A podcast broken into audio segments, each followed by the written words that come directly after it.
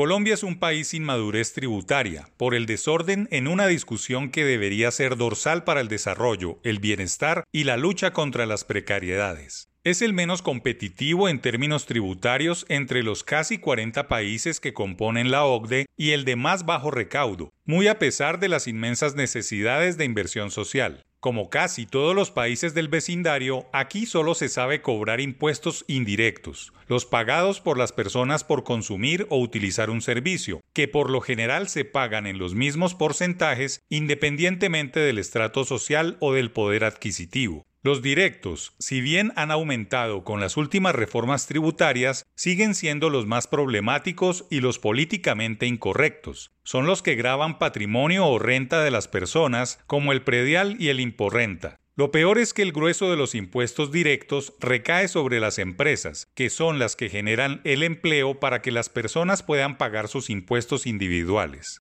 El problema más gordo es que solo un puñado de colombianos, 5%, paga 95% de los impuestos, con la tragedia económica de que 65% de la economía no reporta sus ingresos a la DIAN por ser informales.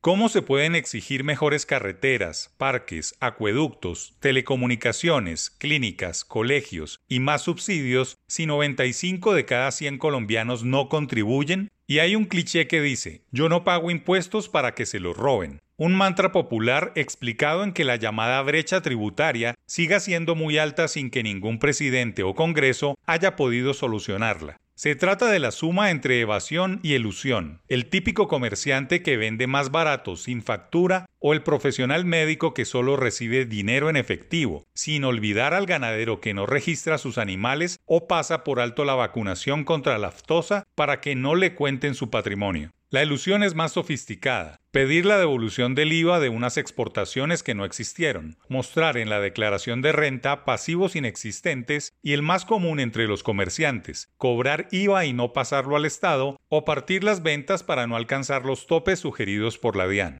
Lo primero que debería hacer Petro, Ocampo y Reyes, el presidente, el ministro y el director de impuestos desde el próximo 7 de agosto, cuando empiecen a despachar, es lanzar una gran campaña de culturización tributaria, de sensibilización en el tema de impuestos. Todos los colombianos deberían aportar de acuerdo a sus ingresos para poder exigir. Es más, deberían haber más devoluciones de impuestos o cruzarlos con otros beneficios estatales como subsidios o los tristemente célebres días sin IVA. Los gobernantes de Colombia están en deuda con el efecto distributivo del impuesto sobre la renta, si se compara con países de la región. En la tributación corporativa hay enormes desigualdades sectoriales e incluso hay empresas multinacionales que disfrutan de los beneficios de las zonas francas para poder producir y vender localmente. Han trasladado factorías a esta plaza para eludir sus compromisos tributarios. Ocampo es consciente de que hay que fortalecer la tributación directa, aliviar la carga a las empresas y grabar ingresos por utilidades a las personas. Pero ante todo es un deber con el país simplificar el sistema eliminando tratamientos diferenciales que estimulan la desigualdad impositiva.